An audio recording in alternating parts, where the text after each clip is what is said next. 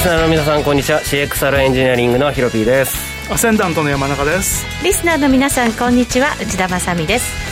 この時間はフォレックスチャンネルをお送りしていきます改めましてパーソナリティはヒロピー君と山中康さんです。よろしくお願いします。よろしくお願いします。お願いします。ドル円現在104円飛び5銭から飛び6銭あたり動きは鈍くなってきましたけれど特に上への力が戻る力がなくなってきちゃいました。そうですね、うん、まあ、相変わらず上値は重いなという感じはしますよねもうそろそろ年末相場っていう感じになってきますけどねどうなんでしょうね。今年は動くのか動かないのか、まあ、材料がまあ今週 FOMC MC で動くかどうかってとこなんでしょうけれどもそこで動かないと厳しいかもしれないですね。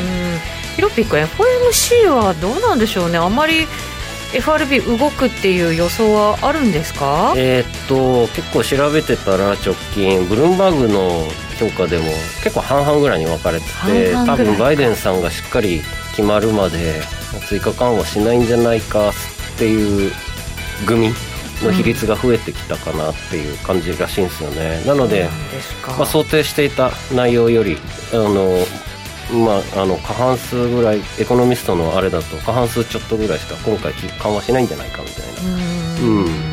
ただまあ失業のね、えー、その雇用統計はじめとしまして経済統計あまり良くない中でコロナの感染ももちろんワクチンの、ね、接種始まりましたけどまだまだ感染拡大止まらない中でじゃあどうなのかというところになりますね。うん。さあそれでは今日のゲストご紹介しましょう。FX で馬さんです。よろしくお願いします、はい、よろしくお願いします。えっ、ー、と今回はですね今後の見通しもしっかりと考えていこうかなと思います。年末年始どうしていくのか後ほど教えてください。お願いします、はいさてこの番組は YouTube ライブでも同時配信しています。動画配信につきましてはラジオ日経の番組サイトからご覧いただけます。YouTube ライブに連動しているチャットなどもございますのでそちらでご意見ご質問など受け付けています。お寄せください。それでは番組進めていきましょう。この番組は forex.com の提供でお送りします。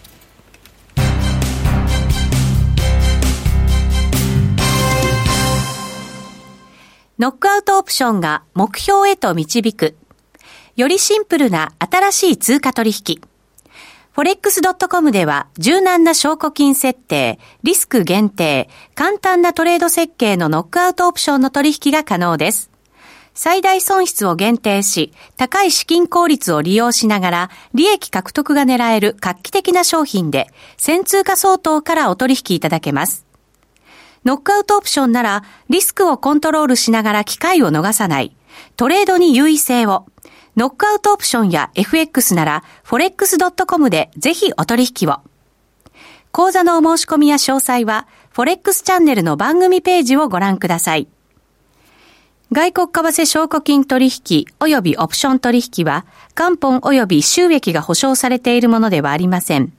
FX 取引はレバレッジを利用して取引代金に比較して少額の証拠金で取引を行うために相場の変動による価格変動やスワップポイントの変動により思わぬ損失が発生する場合があります。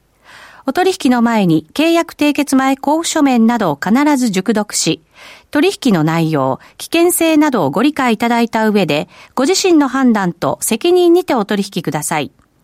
ゲインキャピタルジャパン株式会社、金融商品取引業、関東財務局長、金商第291号。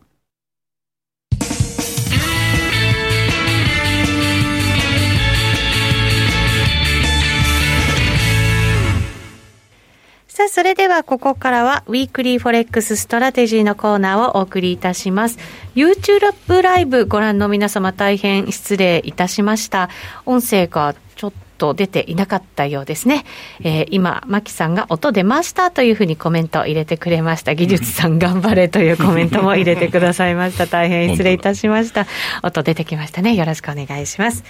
さあ、それでは最近のトレード振り返っていきましょう。まずは山中さんからドル円したドル円はまあ相変わらず下目線で、うん、まあでもそんなにはいかないのかなと思って、はい、3円の50に買いさせてたんですけどもね、3円あと3円の、まあ、もともと4円50で売ってたんでね、はい、1円抜ければっていうので、というか1円抜こうというのが目的ですから、はい、まあ、とりあえず3円の50で指してたんですけども、あとわずかのところで届かずでしたね、昨日は。そうか、あと1銭。銭ぐらい、うん、なんか持ってるなっていうね。ギリです、ね、うん、ただまあ、一応まあね、まだ含みは残ってるんでよしということで、はい、まあ、今週中ぐらいにつくんじゃないですか？え、502に刺してたんですか、そんなスレスレに刺してあ、でも51とかじゃなくて。まあ、普段、普段51にするんだけど、まあ、と思って、軽い気持ちで50に刺してたら。あ、面倒くさくなったやつです、ね。50とか、丸々とかって、つきにくいとか、いつもそう、だから、僕だったらいつも、買いだったら1銭手前とか、売りでも1銭手前とかで、51の買いとか、99の売りとかよくやるんですよ。ところが、昨日に限って、何気なく、50で出してて、適当に、そう。おかしい。そしたら、おついたかと思ったらついてなかった。山中さんがたまにはサボるんですね。昨日ちょっと忙しすぎて。なるほど。えじゃあしばらくでもそのままやっぱり下目線で。だもう2週間持ったままですからね。もうここであと1週間持ったって変わりはしないっていう感じで。確かにね、うん、そうですね。もう損しなければね。そうそう。うん、あの4円の50、まあ戻っちゃったらやめますけども、はい、まあ、ただ今度でも3円の50ってのはなんか抜けそうな気もするんで、ちょっとどうしたもんかなとは思ってます。上は重いですよね、とにかくね、うん。うん、だって4円のミドルまでももう戻らない感じでしょ、うん、ですね。ねそうすると、材料的にはもう本当、今週、その FOMC が終わったら、もうなんだか、お休みモードって感じになっちゃいますもんね。うんもう海外クリスマスですしね。ね、うん、そうですね。そうすると、じゃあ、えー、そのまま山中さんのポジションも冬休みっていう感じなんですかね、まあ、どうしようかとは思ってるんですけどね、うん、でも、はい、まあ、希望的観測でもあるんですけれども、はい、まあでも可能性としてはやっぱり上値が重いんで、なんか今週中ぐらいに、うんつくんじゃないかという気もするんですけども、ただ、FOMC でなんかね元、元のコストまで戻っちゃうのも嫌だなという気持ちもありというところで、ちょっと悩ましいですね。瞬間的に何が起こるか分かんないですからね、まあでもちょっとなんか、こう、チャート的に見てもなんだかじわじわじわじわした方向、ね、うん、明日の東京市場で考えます。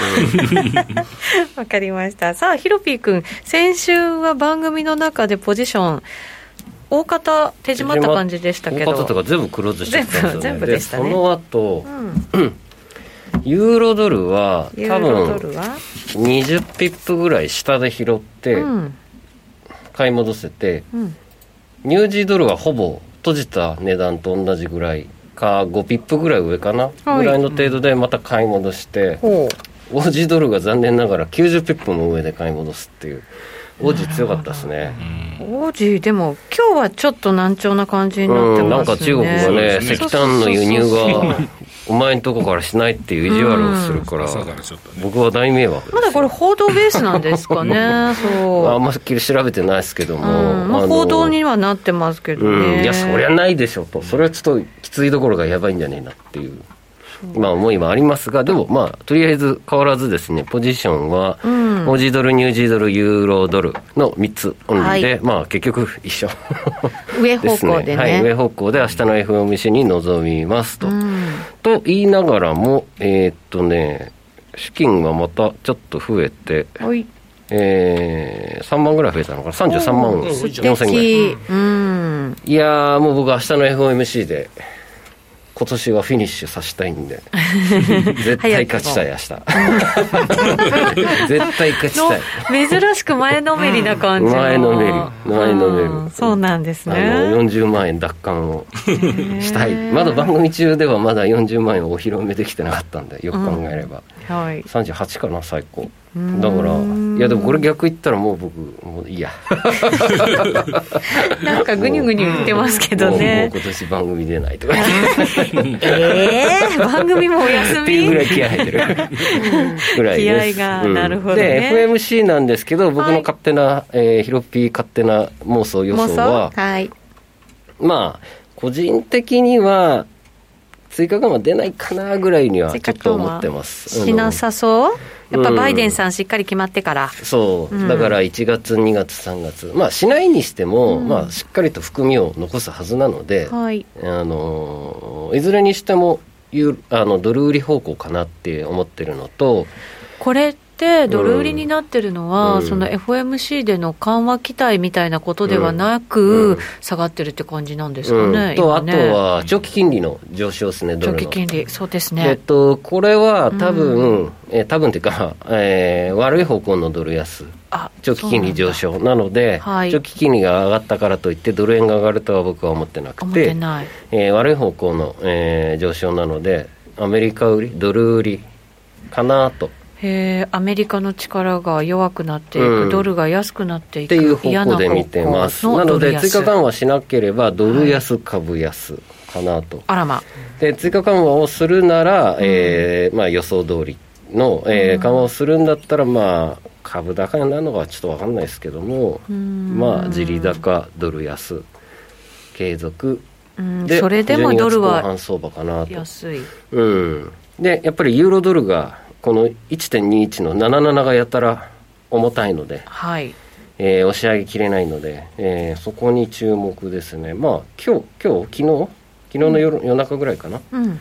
えー、昨日か。昨日パンと叩かれたのでいややっぱ強いなと思ってですね、はい、レジスタンスが。まあただじりじりこの1.21のミドルぐらいで踏ん張るんだったらかなりなんでしょうアセンディングトライアングルみたいな感じでブスッと1時間足とか4時間足で上にあの FMC のタイミングでね、うん、抜けてくれるとやりやすいかなと勝手に妄想してます。なるほど。それが超短期での見方ということですね。ですね。はい。勝手に1.23ぐらいをターゲットにしてます。1.23ぐらい。1.23、はい、なかなか強気、うん、強気で一気に勝手に妄想中です、ね、なるほど。でオージーもニュージーも上方向ということですね、はい、全般ドル売り、うん、継続で短期的には後ほど年末相場。ですね。ちょっと考えていきたいと思います。はい。では馬さんどうでしょうか？はい。まあそうですね。ヒロピーさんとほとんど同じ目線なんですけど、はい、まあちょっと重たい部分があって、うん、まあそこを抜けるとちょっと早くなりそうでまたまた、そこを抜けるというユーロユーロドルですね。ユーロドルはい。でそれを抜けるとまた年初来高値を更新し続けるっていう終わり方にいくんじゃないかなとは思うんですけど、はい。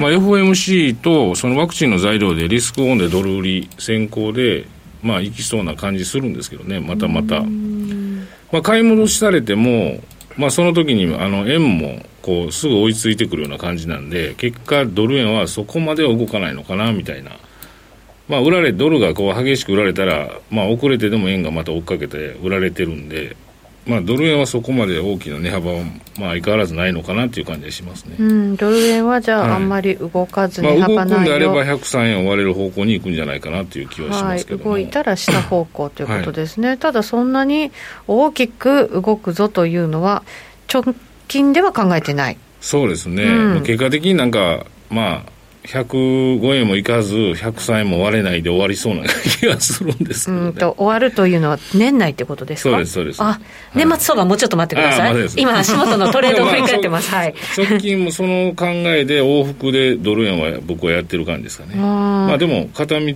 で、直近で言うと、103円の500割れに損切りを置いてロングしてましたけども、うん、まあもう本当に10ピブスぐらいで利確してますんで、まあ、ユーロドルもオージードルもニュージーも全部上目線ですかね。でポンドドルだけは今唯一持ってるポジションで。ポンド持ってるんですか？ポンドドルだけはショートで今100ピプスぐらいですかね、ポンドはなかなかちょっと難しい 難しいですよね今ね、うん、だからすごい値幅取ってやってます。はあ。イギリスの今日は雇用統計ですかね。えっ、ー、とそうですね。イギリスは明日も結構消費者物価指数とか出てきた、あさっては、政策金利発表があってっていうふうに、イベントがね、続く。材料多い、あとはだから EU とのね、交渉も、こっちがメインなんでしょうけど、そっちはもう本当に12月31日まで分かんないですよね。いや、本当ですよ、大丈夫なのかなと思って。3月ぐらいまで伸ばしてほしいんだよな。えー、なんでも。っと伸ばすの？本当はもう伸ばさないって言ってるけども、そう言いつつ、結局、競技は伸ばす伸ばすできてるから、そうなんですよ。なんか今のまんまでいくと。とりあえず、合意する方向で延期するみたいなね、なんか、え、それ一体どういうことなんでしょうかみたいな。前向きに話し合いはしていきますよ、みたいな。で、合意されたみたいなね、それで。本当に。わけわかんないですよ、前向きにそうそう。話すことについて合意した。そう。そこについて合意。した最後の合意はどこなんですかね。でもイギリスって4年間これやってますからねもうね。合意できそうにないって出たでしょ。出ました。ねい。やだからあの溝は深いんですよ。相変わらずね、はい、溝は深いんだけど可能ならば合意したいのも双方のね願いで。でも結局政治的な立場の溝が深い感じがするじゃないですかそのね。本当に。すごいタイミングで言うんですよねまた。年初来高値ポンドドルが行きそうな勢いの時にやっぱり合意できそうにないって言ったから、またこれ落ちてきてるんですよね、まあ、おかげで僕は取れてますけど、ちょっとなかなかこれな動きになれない、っていうかね、うん、人は難しいですよね。さすがポンドって感じだけどただまあジョンソン首相はね、本当にあの面白い、ね、今一つ最終的に何をしたいのかが今一つ分かんないですよね。はい、自分たちにいいようにしたいのは分かるんですけど、でも本当は何したいのっていうのがどうも分からない。うん。まあ、離脱をね、しっかりまとめたいんだとは思うんですけどね、うん、はい、そのためにできた政権なわけじゃないですか。そうですね。ねえ、まあ、なかなかちょっと難しい感じですね、少しは、少しでも有利にっていうことではあるのかもしれませんが、うん、はい。というところで、じゃあ、相変わらず全般ドル売りの方向で我々は足元見てるよというのが、それでいいんじゃないでしょうかね。はい、はい超短期な戦略ということですね。えー、それではお知らせを挟んで、年末年始相場戦略練っていきたいと思います。ここまでは Weekly Forex Strategy でした。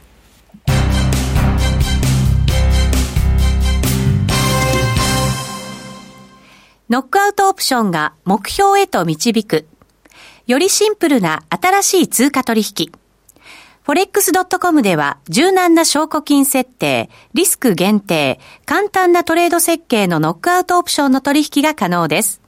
最大損失を限定し、高い資金効率を利用しながら、利益獲得が狙える画期的な商品で、先通貨相当からお取引いただけます。ノックアウトオプションなら、リスクをコントロールしながら機会を逃さない。トレードに優位性を。ノックアウトオプションや FX なら、forex.com でぜひお取引を。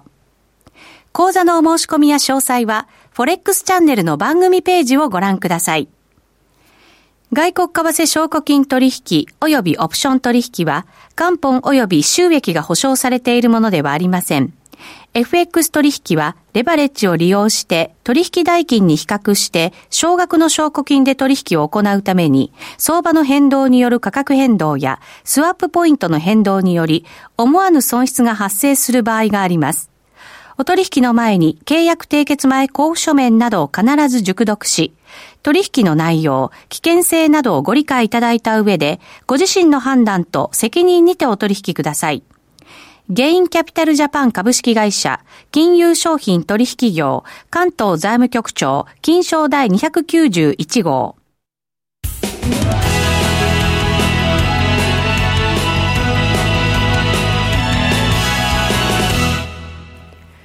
さあ、ここからはフォレックスラウンジのコーナーです。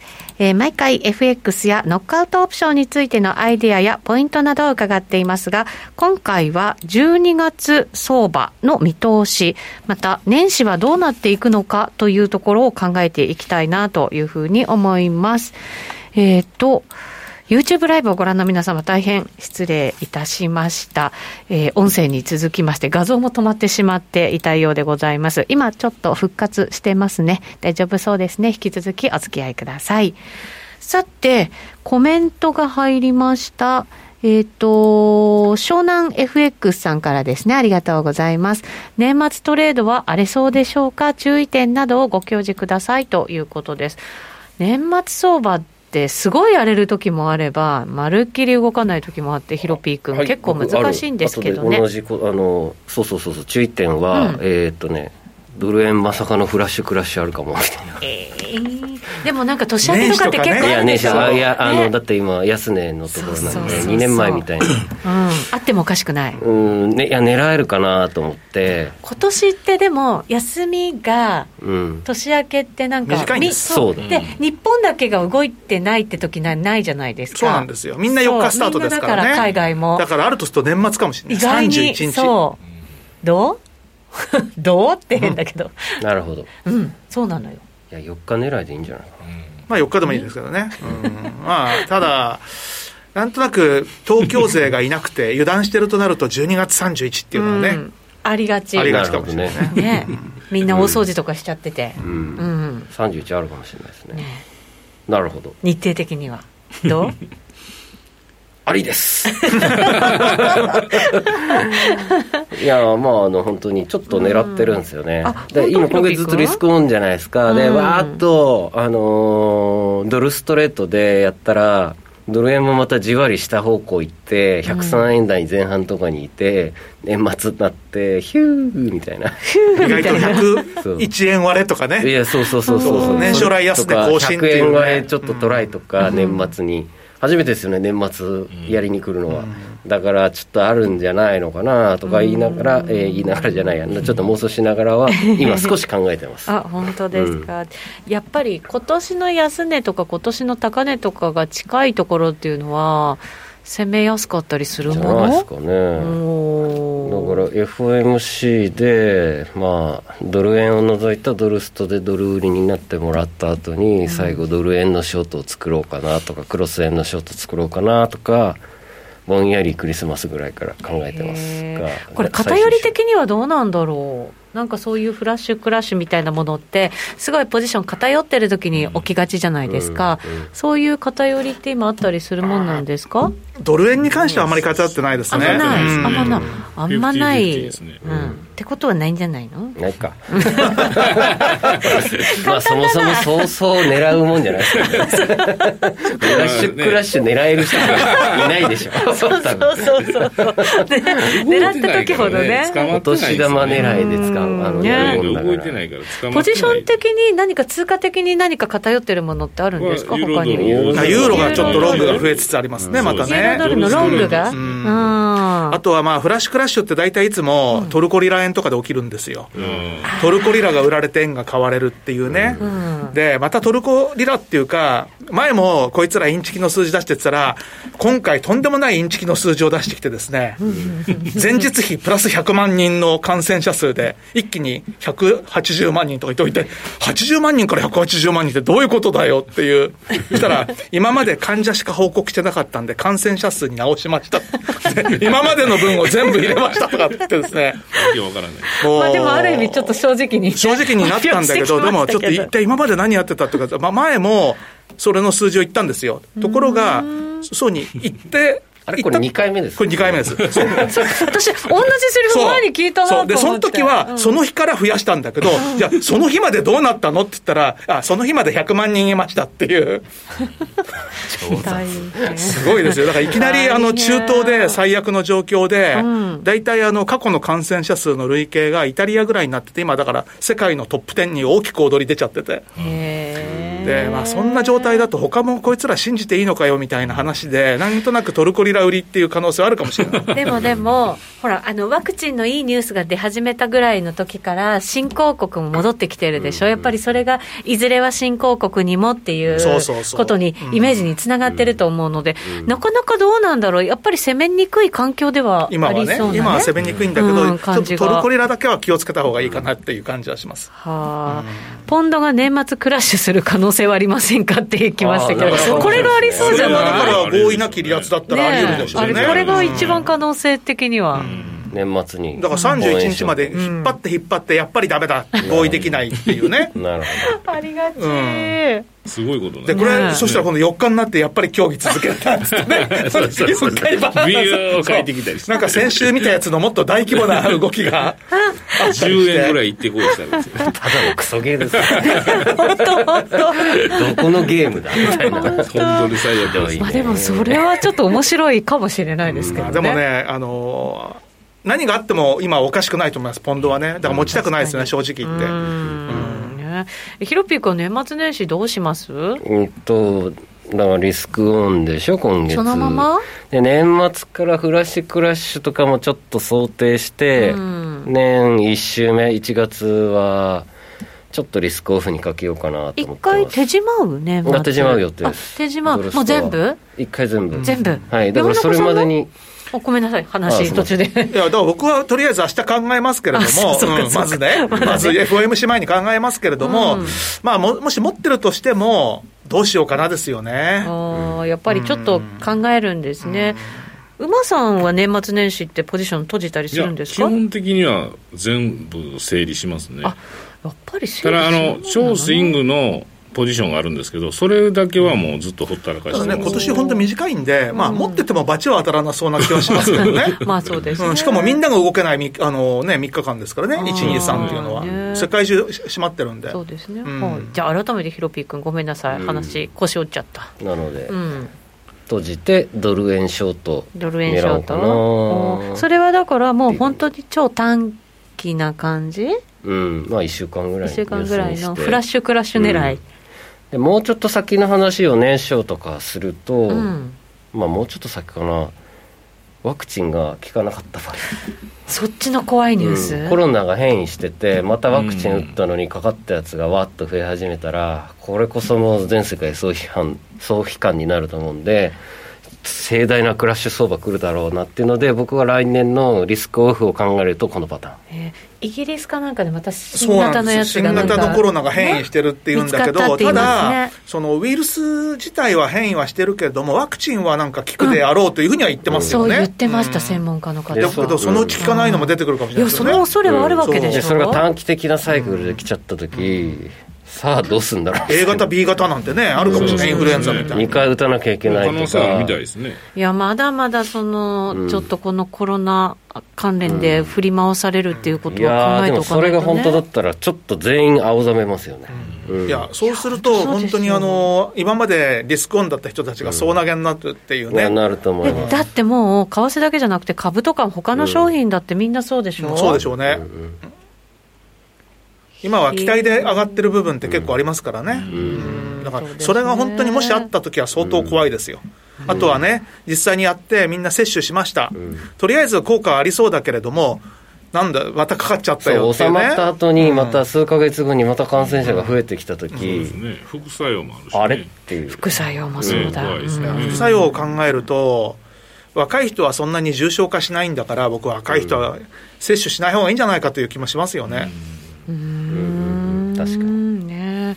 えー、イギリスではコロナ変異がニュースですね、ロックダウンもしているので、年末は怖いですね、結構海外でもね、年末年始、ロックダウンっていうところがね、うん、結構ありますから、日本でもね、GoTo は、はい、一旦、はい、お預けということになりましたのでね。